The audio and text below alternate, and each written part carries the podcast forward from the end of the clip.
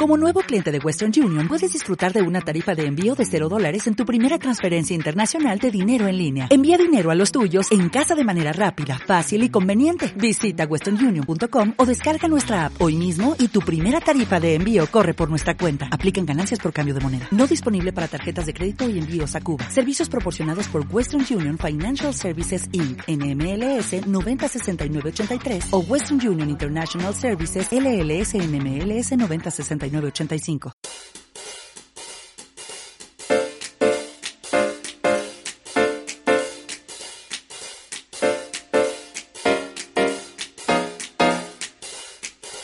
Hola, muy buenos días, tardes, noches, o sea el momento que sea en que estés escuchando.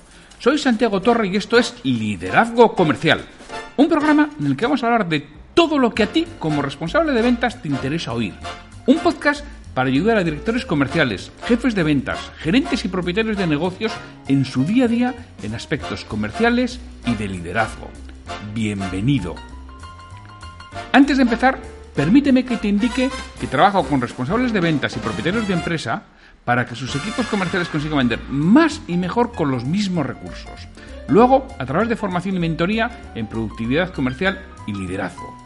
Si quieres formación de calidad para tu equipo comercial o mentoría para ti, me tienes en www.santiagotorre.com. Hoy es miércoles 24 de julio de 2019 y en Liderazgo Comercial, los miércoles, tenemos un episodio relativo a ventas. Hoy es el episodio 238 de este podcast. Y vamos a hablar precisamente de eso, de ventas.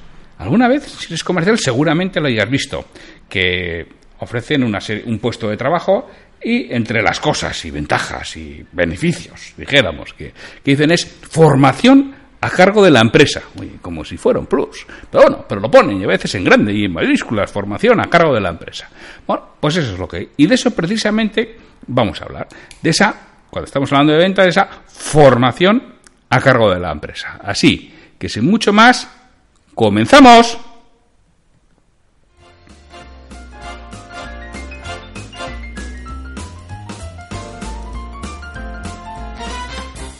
Seguramente lo hayas visto en muchos anuncios. Hayas leído esa frase de formación a cargo de la empresa.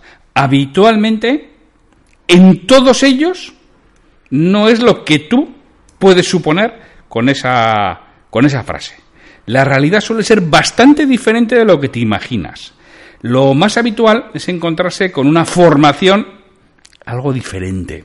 Eh, esto es un podcast, con lo cual, bueno, pues no, no, no, tenemos el entorno gráfico, ¿no? Pero imagínate al sargento de el sargento de hierro, ¿no? De, la chaqueta de hierro, cómo hacía formar a todos cada mañana y, y pasaba revista. Bueno, pues habitualmente esas empresas que hablan de formación a cargo de la empresa suele funcionar algo así. Normas, normas y más normas. Y cada mañana todos a formar y a pasar revista y a ver qué has hecho, qué no has hecho, qué has vendido, qué no has vendido, por qué no has vendido, etcétera, etcétera, etcétera. Y luego encima pretenden que vayas contento a trabajar. Hombre, si como los hernitos del cuento, al menos tuvieras ahí a Blancanieves, pero lo normal es que te encuentres con un SREC, que es el que te hace formar y pasar revista cada mañana. Jordi Villaporta, en su libro Éxito, relata una anécdota en la que decía a uno de sus jefes que había que formar a los vendedores para obtener resultados, tal y como hacía la empresa más grande de su sector. Y su jefe le respondía, eso lo hacen porque tienen mucho dinero. A lo que Jordi le replicó, yo creo que tienen mucho dinero porque lo hacen. España es uno de los países desarrollados con menor competitividad. Según un informe de 2014, no he encontrado ninguno más reciente, pero bueno, tampoco nos habremos movido mucho, estamos en el puesto 30. Y de entre los países europeos, el puesto 19. 19 en productividad por persona.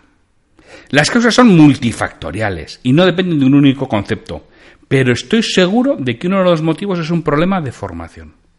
Ya sabes, cuando tú quieres conseguir algo, siempre te viene qué tengo que hacer, pero no te suele venir tan frecuentemente en qué tengo que mejorar.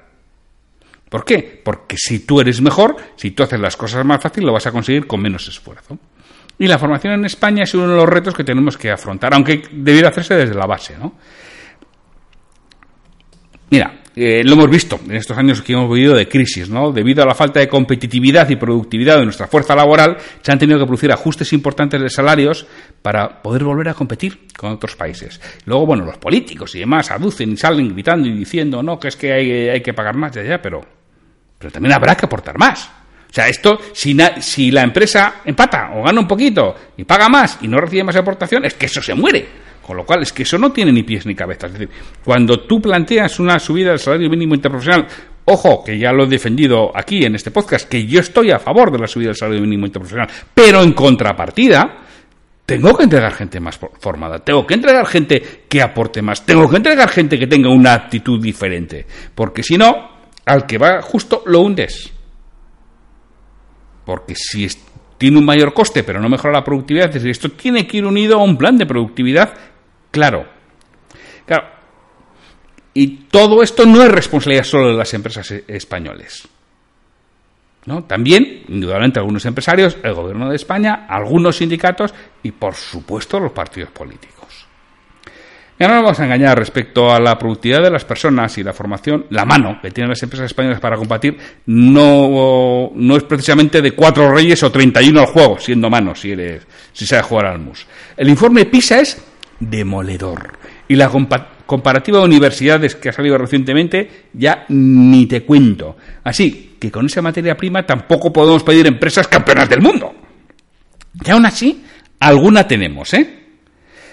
Esas son las cartas con las que tenemos que jugar las partidas. Si recibimos personas con baja formación y escasa capacidad de esfuerzo, yo no sé si existirán más países, más países en, el, en el mundo como en España, donde te puedan dar un título sin haber aprobado todas las asignaturas. Que eso es, vamos, conceptualmente, este loco, ¿no?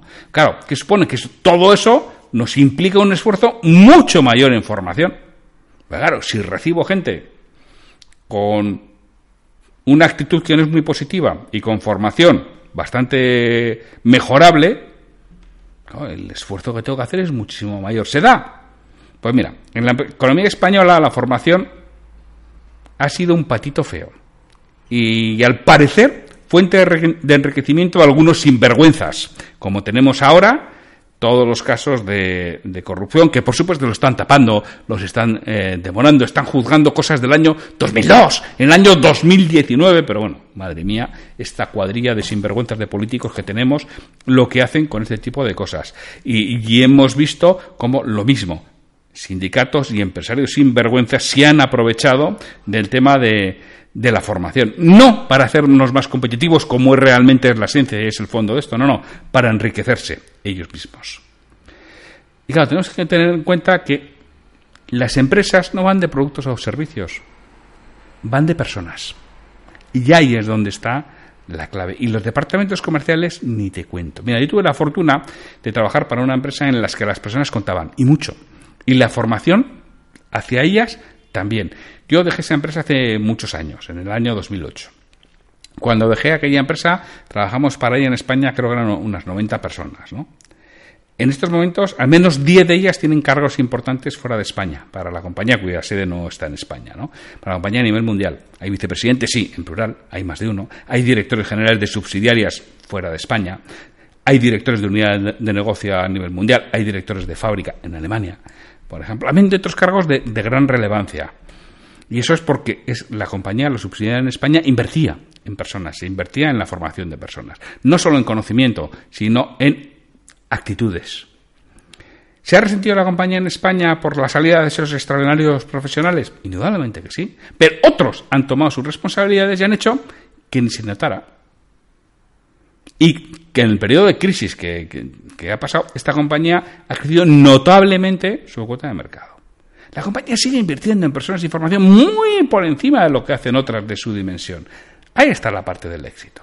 La subsidiaria en España es una de las joyas de, la empresa a nivel mundial, uno de los espejos en los que los demás se quieren mirar. Es una fuente de admiración para el resto y es por las personas que lo componen, porque las compañías no son más que las personas que lo componen. Y si tú realmente inviertes en formación, inviertes en desarrollo de esas personas, aunque se vayan, la cultura queda dentro, porque lo más valioso de una empresa es su cultura. Y esa cultura queda y sigue.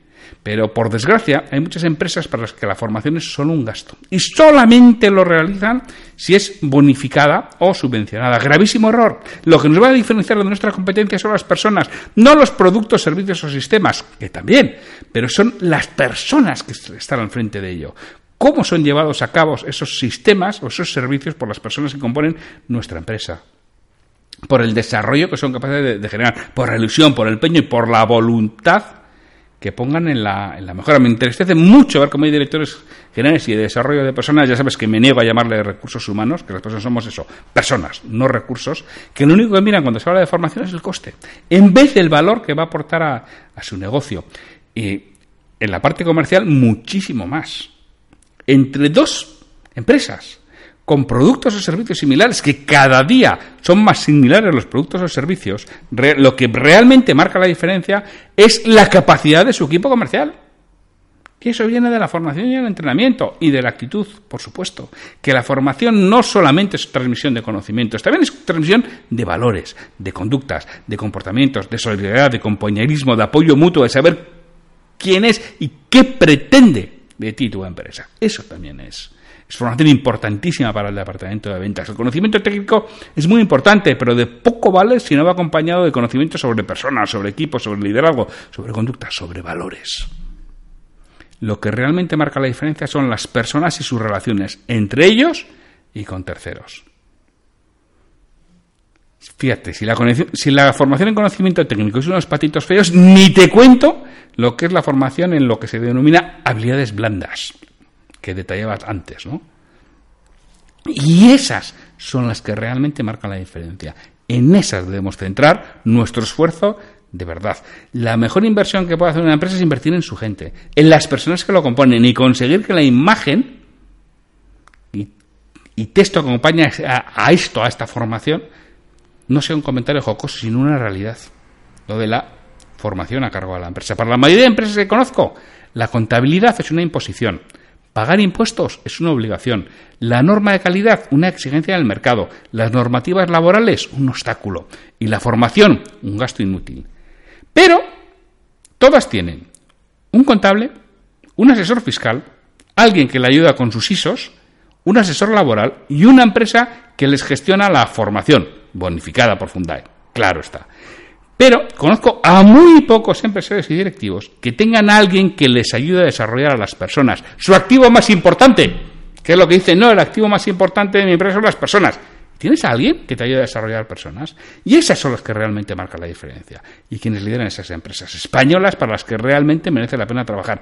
Quien tiene quien les ayuda a desarrollar personas. Quien tiene con quien confrontar esos temas de relación, de desarrollo, de mejor actitud. ¿Tú has conocido a alguien? Si no, te digo, te emplazo a que seas tú, responsable comercial, el que des el paso adelante y para tu equipo comercial o si eres el propietario de la empresa, para ti y para todas las personas que trabajan en ella, contrata a alguien que te ayude en el desarrollo de relaciones, de personas, de valores, de actitudes en tu empresa. Te aseguro que va a ser la mejor inversión que puedes hacer. Y eso será cuando realmente digas eso de formación a cargo de la empresa. Sea verdad y no sea realmente un pasar lista y ver qué estás haciendo y qué no estás haciendo. Que es esa, mucha más la, la, formación que se suele dar, la de pasar revista, en vez de la de desarrollo de personas. Así que realmente piénsalo, ponte a ello y verás como a medio plazo tu empresa es otra totalmente distinta y efectivamente sí será formación de verdad a cargo de la empresa. Y no solo en habilidades duras, técnicas, sino en habilidades blandas. Relación de personas, valores y actitudes. Pues, sin más, nos oímos mañana con un nuevo episodio, en esta ocasión sobre liderazgo. Hasta mañana.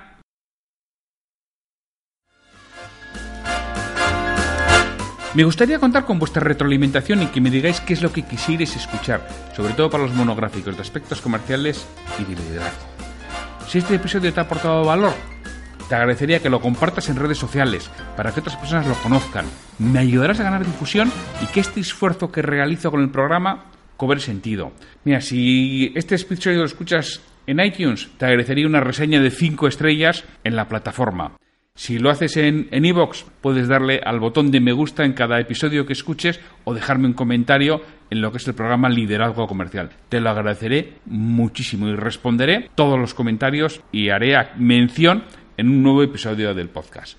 Para cualquier duda, consulta, comentario o para contratarme, para que trabaje contigo y conseguir que tu equipo comercial venda más y mejor, me puedes encontrar en mi web www.santiagotorre.com o en el correo podcast.santiagotorre.com. Hasta el próximo episodio.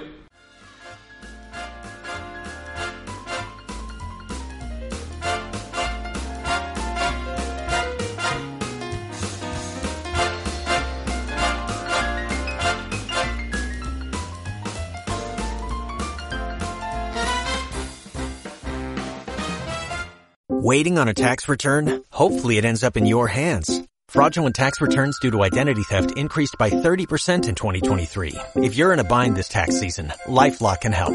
Our U.S.-based restoration specialists are experts dedicated to helping solve your identity theft issues. And all LifeLock plans are backed by the Million Dollar Protection Package. So we'll reimburse you up to the limits of your plan if you lose money due to identity theft. Help protect your information this tax season with LifeLock. Save up to 25% your first year at LifeLock.com slash aware.